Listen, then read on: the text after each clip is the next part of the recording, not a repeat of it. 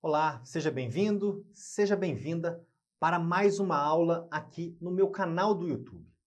E essa aula eu também estou gravando para que seja publicada como um bloco adicional a uma aula específica do meu curso de Direitos Humanos pelo SEI Acadêmico.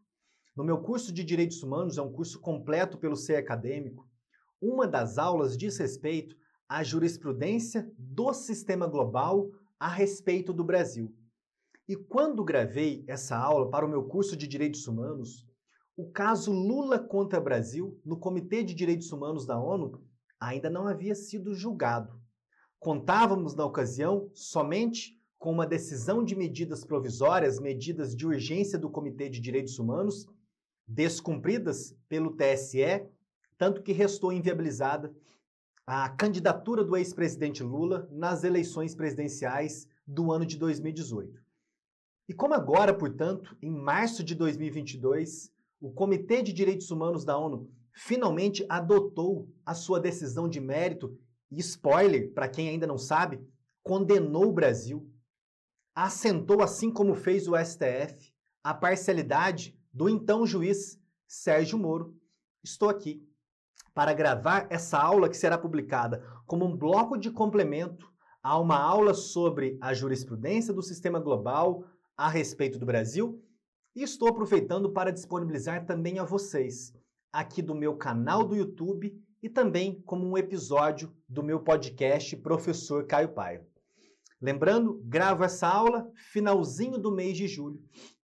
E já estamos em um contexto de promoção para celebrar o aniversário de nove anos do curso SEI. Muita história nós vivemos neste período de nove anos. E para celebrar os nove anos de história do curso SEI, você pode adquirir o meu curso completíssimo de Direitos Humanos, que vai te servir para qualquer prova de concurso e qualquer fase de concurso por um preço super promocional pelo site do SEI Acadêmico, que estará aqui também na descrição do vídeo e na descrição desse episódio do meu podcast. Vamos iniciar, portanto, com um resumo do caso Lula. Um resumo principalmente destacando alguns eventos históricos. Vamos voltar nossos relógios, assim digamos, lá para o mês de julho de 2016. Em julho de 2016, o ex-presidente Lula apresenta uma petição de denúncia contra o Brasil no Comitê de Direitos Humanos da ONU. O que o ex-presidente Lula, que nas próximas vezes que mencionar, mencionarei apenas Lula, apontou naquela petição. Ele apontou e sustentou em síntese que a condução da persecução penal perante a 13ª Vara Federal de Curitiba, no Paraná, e que resultou, na época, na sua inelegibilidade, pelo fato de ter sido confirmada pelo Tribunal Regional Federal da Quarta Região teria ofendido os direitos, os direitos de não ser preso arbitrariamente, artigo 9 parágrafo 1 o direito a um julgamento imparcial, artigo 14, parágrafo 1 o direito à presunção de inocência, artigo 14, parágrafo 2 e também o artigo 17, direito à privacidade, honra e reputação, todos do Pacto Internacional dos Direitos Civis e Políticos. Janeiro de 2017, o Brasil apresenta uma contestação. Para quem não sabe, nós temos uma aula no curso de Direitos Humanos em que explicamos o funcionamento deste subsistema convencional de tramitação de petições individuais. Temos ainda uma extensa e completíssima aula do processo de apuração da responsabilidade internacional do Estado no sistema interamericano. De um modo geral, este processo ou procedimento em um órgão ou tribunal internacional funciona de forma muito parecida como temos no direito processual interno no Brasil um processo de apuração da responsabilidade do Estado. Assim como no direito processual nacional, o direito processual internacional é um procedimento em contraditório, com possibilidade de o Estado se defender, tanto em questões relativas a exceções de admissibilidade, objeções de admissibilidade, o Estado se defende do mérito, pode ocorrer audiências, uma fase final de apresentação das alegações finais e, finalmente, a prolação, a produção de uma decisão sobre a questão submetida. Em janeiro de 2017, portanto, o Brasil apresenta a sua contestação, defendendo que a petição apresentada por Lula não poderia ser conhecida, pois não teria havido esgotamento dos recursos internos. E no mérito, o Brasil rebateu cada uma das alegações de Lula sobre as violações ao PIDCP, Pacto Internacional sobre Direitos Civis e Políticos. Se você estiver bem atento, em relação às datas, vai se lembrar que no ano de 2017 quem ocupava a presidência da República era Michel Temer. E, portanto, foi o governo Michel Temer que respondeu à pretensão do Lula inicialmente no processo perante a ONU. Vamos seguindo, abril de 2018. Transcorridos um ano e nove meses desde a apresentação da petição, sem decisão de mérito do comitê, Lula, na iminência de ser preso, requereu uma medida de urgência, invocando o seu direito de ser candidato nas eleições de outubro de 2018. Para você que já me acompanha como aluno, como aluna do curso de Direitos Humanos, você já deve ter assistido a aula de medidas de urgência no sistema interamericano. Uma aula que, de um modo geral, serve também para compreender o regime das medidas de urgência em outros sistemas internacionais de proteção. Resumidamente, o direito internacional dos direitos humanos não se destina a atuar somente numa perspectiva pós-violatória de direitos humanos, contando, assim como o direito processual nacional, com medidas para viabilizar uma atuação pré-violatória de direitos humanos, seja para impedir uma violação, seja pelo menos para fazer cessar uma violação de direitos humanos em curso. Daí surgem as medidas de urgência, medidas cautelares, como temos no nosso direito processual nacional em um nível mais amplo. No contexto, assim, da sua petição que estava tramitando no Comitê de Direitos Humanos da ONU, o Lula requereu uma medida de urgência, requerendo que, antes do julgamento do mérito, o Comitê de Direitos Humanos já adotasse uma medida provisória, medida de urgência, assegurando a que ele fosse libertado e pudesse disputar as eleições presidenciais de 2018. Em maio de 2018, um mês após a apresentação dessa petição, o comitê indeferiu o pedido de medida de urgência. Aproveita esse ponto para destacar o seguinte: não é fácil. Pelo contrário, é muito difícil conseguir uma medida de urgência em órgãos ou tribunais internacionais de direitos humanos. Não basta só encaminhar a petição. Tem que se tratar de uma situação grave. Embora o mérito não seja pré-julgado, o mérito já deve estar bem explicitado na petição. O Comitê de Direitos Humanos indeferiu o primeiro pedido do Lula. Seguimos para julho de 2018. Considerada na ocasião a proximidade das eleições, já estando preso, Lula apresenta um novo pedido de medida de urgência, requerendo que fosse libertado e permitido fazer campanha para as eleições de outubro e que não fosse desabilitado, que não fosse indeferida a sua candidatura às eleições presidenciais de 2018, enquanto a sua condenação proferida pelo Sérgio Moro não fosse confirmada pelo STJ e pelo STF. Seguimos nessa escala temporal. Agosto de 2018. Agora sim, o Comitê de Direitos Humanos se deu conta da gravidade da situação.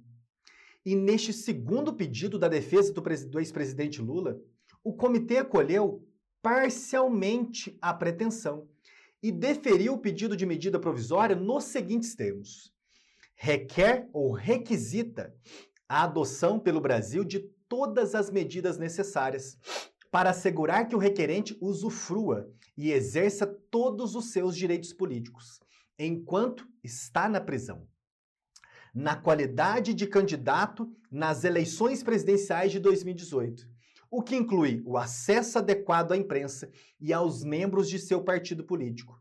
Requisita também que o Estado parte não impeça o autor de concorrer nas eleições presidenciais de 2018, até que todos os recursos impetrados contra a sentença condenatória sejam julgados em processos judiciais justos e a sentença esteja transitada em julgado. Percebam, na segunda oportunidade, no segundo pedido, o comitê concede a medida provisória ou a medida de urgência. mas concede parcialmente. Não requereu, não requisitou ao Brasil que colocasse Lula em liberdade, mas somente impôs ao Brasil que assegurasse que Lula, estando na prisão, pudesse disputar as eleições de 2018. Seguindo nessa nossa explicação, o que é o Comitê de Direitos Humanos? O Comitê de Direitos Humanos é o órgão convencional de monitoração da observância dos direitos humanos previstos no Pacto Internacional sobre Direitos Civis e Políticos. O comitê foi criado diretamente pelo PIDCP, sendo composto por 18 especialistas independentes. Vejam só, o Comitê de Direitos Humanos, o Comitê de Direitos Humanos da ONU é um órgão convencional. Por que um órgão convencional? Porque é criado diretamente por uma convenção ou por um tratado, formado por especialistas independentes e não formado por governos, de modo que se, diver, se difere do Conselho de Direitos Humanos. O Conselho de Direitos Humanos é um órgão extraconvencional porque criado mediante resolução da Assembleia Geral e não diretamente por um tratado, e o Conselho de Direitos Humanos sim é formado por governos, por estados.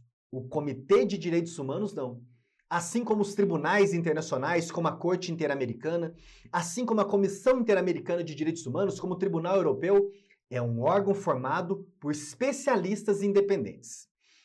Dando continuidade, se você vê na tela algum mosquito passando, enquanto eu gravo aqui esse vídeo, tem um mosquito dentro do estúdio aqui passando de vez em quando, mas não vou parar essa aula, começar tudo de novo para tirar esse bendito mosquito daqui.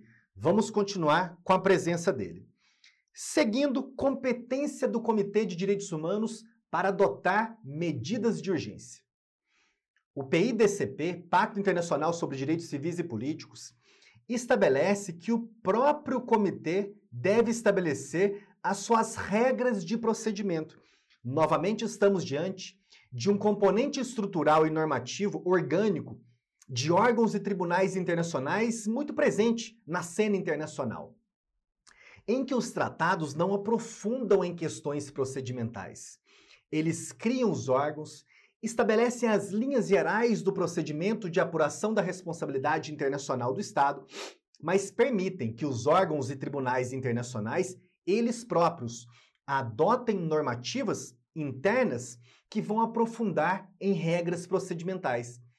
É assim, por exemplo, no sistema interamericano, em que tanto a comissão quanto a Corte Interamericana podem adotar os seus regulamentos. E no regulamento da comissão e no regulamento da Corte, nós identificamos um aprofundamento em questões procedimentais. No sistema global, o PIDCP também confere essa competência ao comitê. Aliás, como eu quero que você, que não é meu aluno, que está aqui apenas pelo YouTube ou que está pelo meu podcast, Professor Caio Paiva, compreendo o assunto. Não há no sistema global um grande tribunal internacional de direitos humanos. Nós temos apenas três tribunais regionais: Corte Interamericana, Tribunal Europeu e Corte Africana dos Direitos Humanos e dos Povos. No sistema global, nós temos a Corte Internacional de Justiça, sim, é um órgão das Nações Unidas, mas não é um órgão estricto senso propriamente dito de direitos humanos. E isso principalmente porque ele só julga, a Corte Internacional de Justiça só julga demandas entre estados. A vítima ou seus representantes não podem denunciar o Estado perante a Corte Internacional de Justiça. E o Tribunal Penal Internacional, por sua vez, o TPI, também não é um tribunal internacional de direitos humanos, muito embora, na medida em que combata a impunidade de crimes graves, acaba sim protegendo direitos humanos. Mas o TPI somente julga pessoas e não estados. Voltemos aqui para a tela para a regra 92 das regras de procedimento do comitê, que prevê justamente a sua competência do Comitê de Direitos Humanos da ONU para adotar medidas provisórias ou medidas de urgência, como se queira. O comitê pode, antes de encaminhar sua decisão sobre a comunicação ao Estado parte interessado, comunicar a esse Estado sua, sua opinião sobre a conveniência de adotar medidas provisórias para evitar um dano irreparável à vítima da violação denunciada.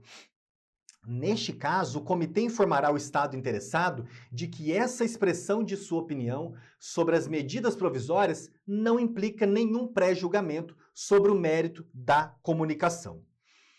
Ainda sobre esse ponto, nós podemos considerar a competência do comitê para adotar medidas provisórias como sendo indiretamente convencional. Indiretamente convencional não é diretamente porque não está previsto no texto do PIDCP ou no seu protocolo facultativo, que são tratados, mas sim previsto nas regras de procedimento do Comitê de Direitos Humanos, que recebeu a autorização de um tratado para adotar essas regras de procedimento. Próximo ponto nessa história aqui temporal: descumprimento pelo TSE. Pois bem, o Comitê de Direitos Humanos da ONU notificou o Brasil. Brasil, deve assegurar a que Lula seja sim candidato nas eleições de 2018. Esta é nossa decisão de medida provisória. Uma das integrantes do Comitê de Direitos Humanos expediu, inclusive, à ocasião, um comunicado adicional chamando a atenção do Brasil. Brasil, essa decisão é vinculante, muito embora a expressão empregada pelos tratados do sistema global seja opinião ou recomendação o TSE, Tribunal Superior Eleitoral, quando da análise do registro de candidatura do Lula, porém, indeferiu o registro de candidatura, não acompanhando e não cumprindo a decisão do Comitê de Direitos Humanos da ONU, que determinou medidas provisórias ao Brasil. Não determinou que Lula fosse solto, libertado da prisão, mas que desde a prisão pudesse ser candidato. Vejamos um fragmento da ementa da decisão do TSE. De 1 de setembro de 2018, relatoria do ministro Roberto Barroso. Em atenção aos compromissos assumidos pelo Brasil na ordem internacional, a manifestação do comitê merece ser levada em conta, com o devido respeito e consideração. Não tem ela, todavia, caráter vinculante. E no presente caso não pode prevalecer, por diversos fundamentos formais e materiais. O que mais nos interessa aqui? Do ponto de vista formal, o Comitê de Direitos Humanos é órgão administrativo, sem competência jurisdicional, de modo que suas recomendações não têm caráter vinculante.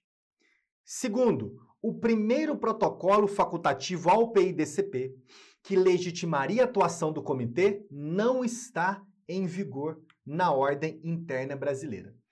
Decisão por ampla maioria de votos, ficando vencido tão somente o ministro Edson Fachin, cujo voto recomendo muito que vocês façam a leitura.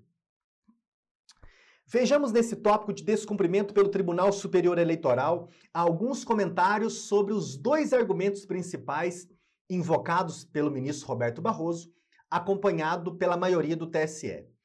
Primeiro argumento é o argumento do caráter não vinculante da decisão do comitê. Definitivamente. Ao contrário do que o TSE acolheu, o Comitê de Direitos Humanos da ONU não é um órgão administrativo. No máximo, ou na pior das hipóteses, ele é um órgão quase judicial. Para os autores que adotam uma classificação dos órgãos internacionais, o comitê aparece como órgão majoritariamente quase judicial. É quase que inexistente na literatura especializada do direito internacional dos direitos humanos compreender o Comitê de Direitos Humanos como um órgão administrativo. Eu, particularmente, prefiro deixar essa classificação de lado e compreender os órgãos e tribunais internacionais simplesmente como órgãos e tribunais internacionais de direitos humanos, presumindo e apontando que é evidente que as suas decisões devem ser consideradas como vinculantes. Do contrário, o que adiantaria adotar um tratado como Pacto Internacional sobre Direitos Civis e Políticos em 1966?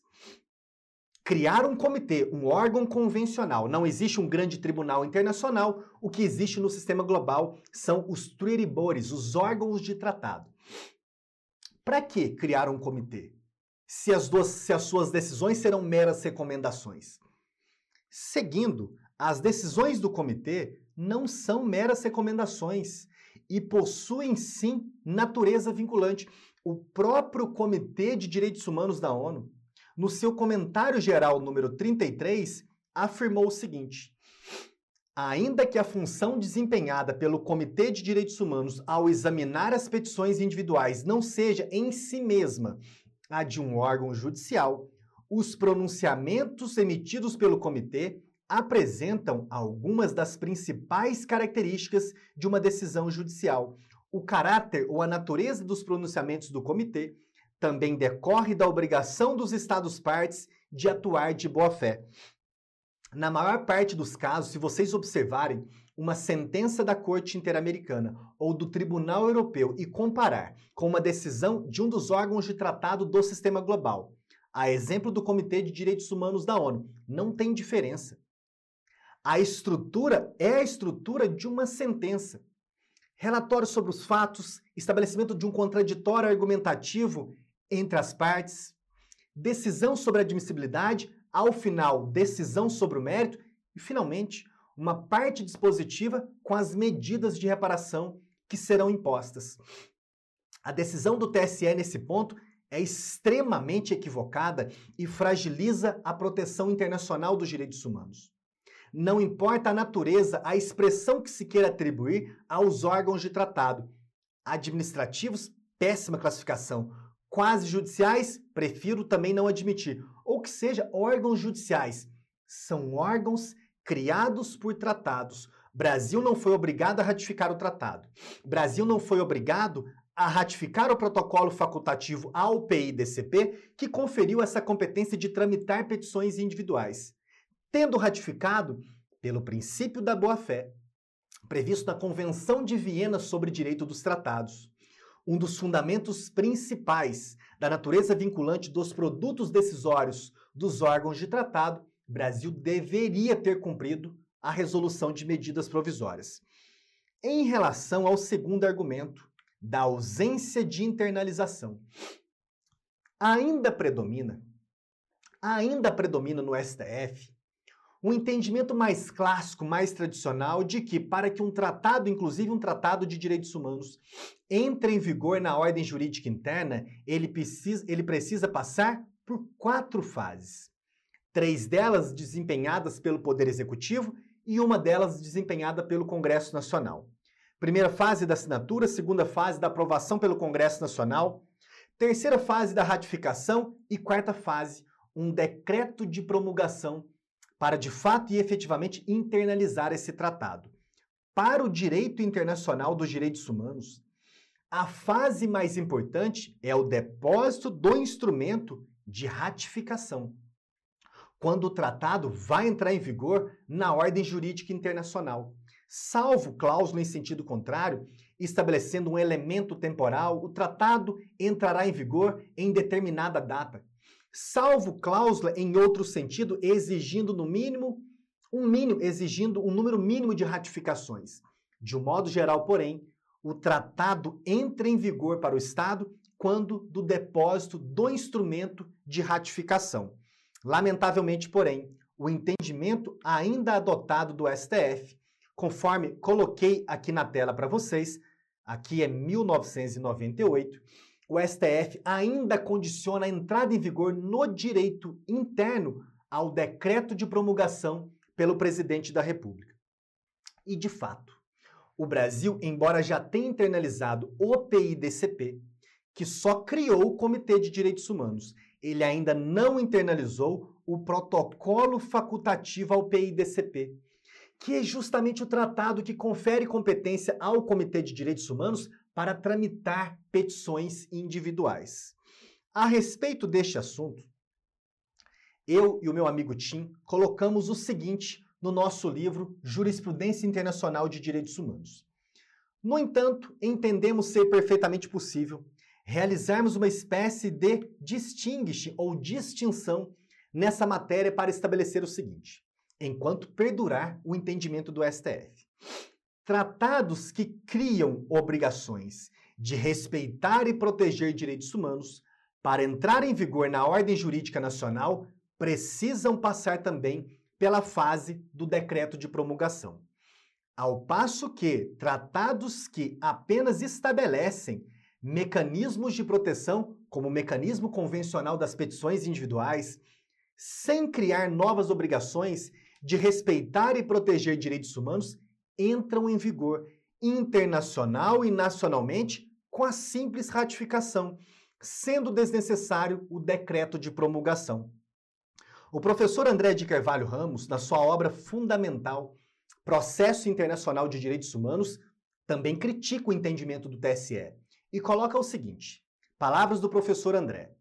Esses argumentos do voto vencedor, relator ministro Barroso, mostram a resistência à interpretação internacionalista. Não cabe ao Estado julgar a sua própria conduta e afirmar, para não cumprir decisão internacional que considera sua conduta compatível com a proteção de direitos humanos. Cria-se assim, vejam que expressão eloquente, um pacto internacional dos direitos civis e políticos nacional, o que torna inútil, obviamente, a internacionalização da temática. Essa conduta dos estados consiste em clara violação do tratado ao qual eles voluntariamente aderiram. Naquele momento, portanto, em 2018, o TSE descumpre a decisão de um órgão de proteção internacional dos direitos humanos.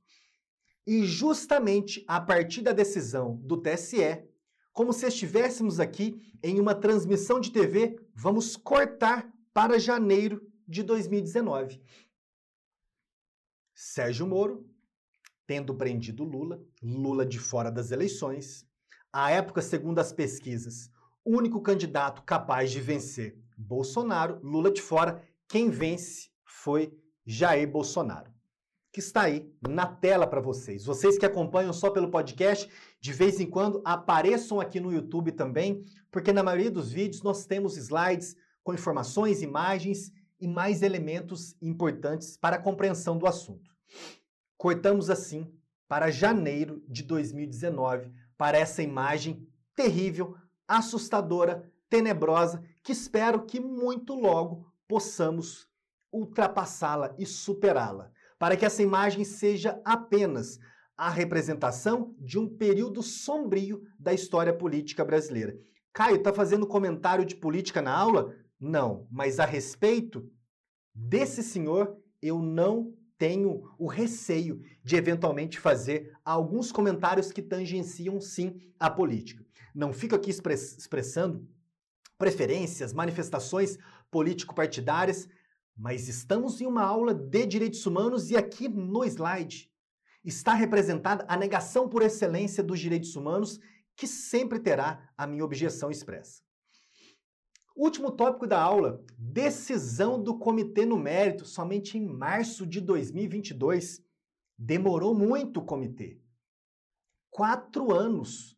Um mandato inteiro desse absurdo para que o comitê adotasse a decisão no mérito.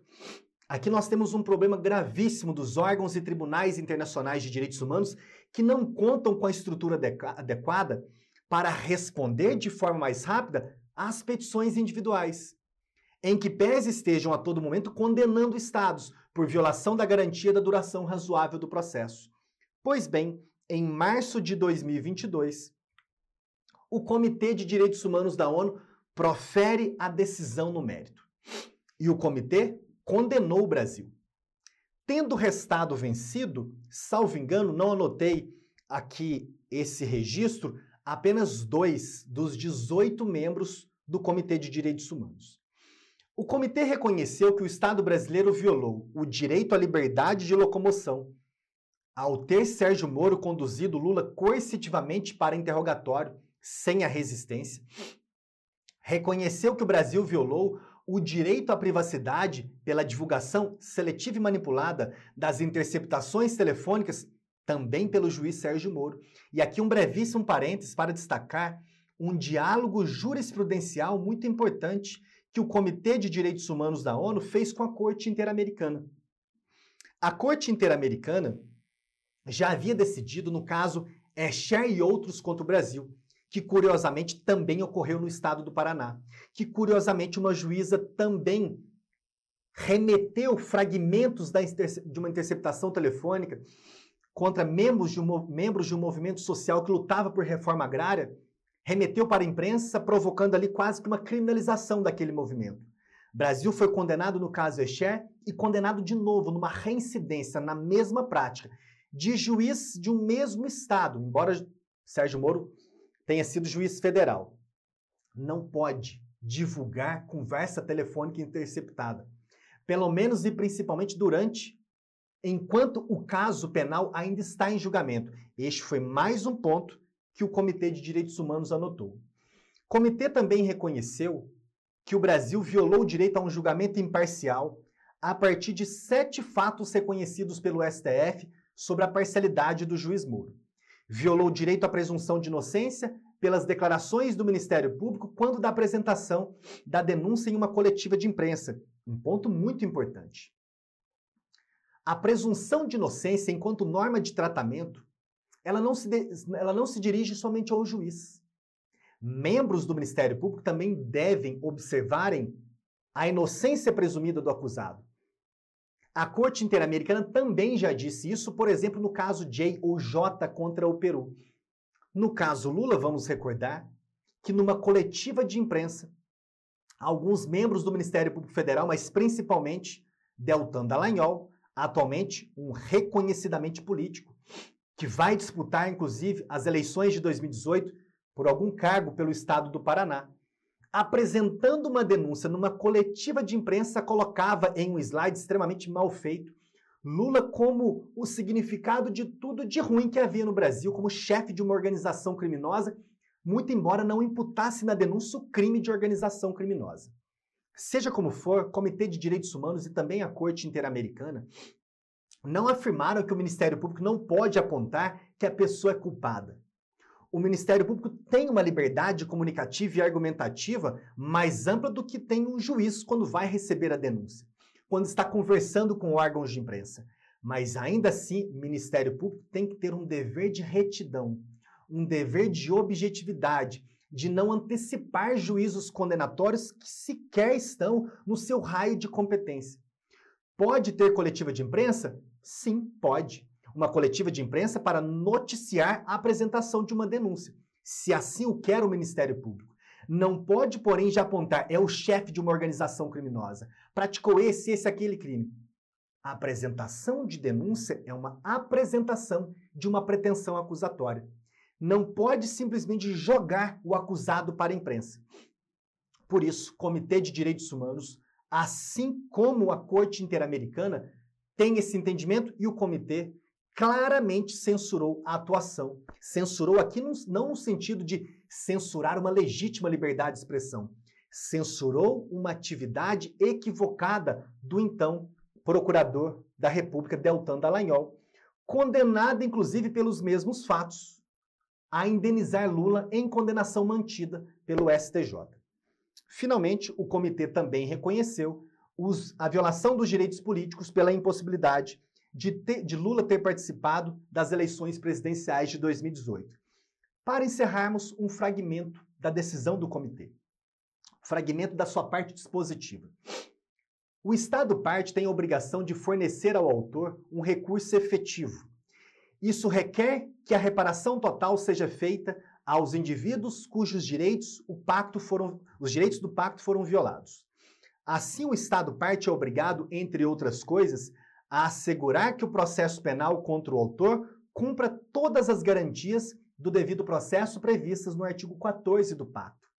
O Estado parte, o Brasil, também tem a obrigação de adotar todas as medidas necessárias para evitar que violações semelhantes ocorram no futuro. O Comitê deseja receber do Estado parte, no prazo de 180 dias, informações sobre as medidas adotadas para efetivar as opiniões do comitê. Essa parte dispositiva da decisão eu a critico. Considero que não foi bem formulada. Está em contradição com outros produtos decisórios do comitê, que são mais específicos. Vai condenar a indenizar em qual quantia? Ou se não vai fixar a quantia, como a quantia será fixada no direito processual nacional? Mediante acordo da vítima com o Estado? Além disso, as medidas de reparação ficaram muito genéricas nessa decisão final do comitê. É uma crítica à forma do produto decisório e não ao produto decisório em si, que, repito, insisto, deve sim ser considerado como vinculante. Fico por aqui, um abraço. Quem ainda não é meu aluno, quem ainda não é minha aluna no curso de Direitos Humanos, é um curso completíssimo, com mais de 40 horas de duração e que ao final você terá o conhecimento necessário para enfrentar qualquer prova de concurso. Fique atento ao prazo da promoção e confira o link que está aqui na descrição do vídeo. E me conte depois aqui no YouTube, você que somente ouviu o áudio ou se assistiu essa aula pela nossa plataforma de aluno, vem aqui no YouTube, me conte se você concorda com o comitê, se você discorda da decisão, se você considera que tudo ocorreu perfeitamente na condução da Operação Lava Jato. Um abraço, bons estudos e até o nosso próximo encontro.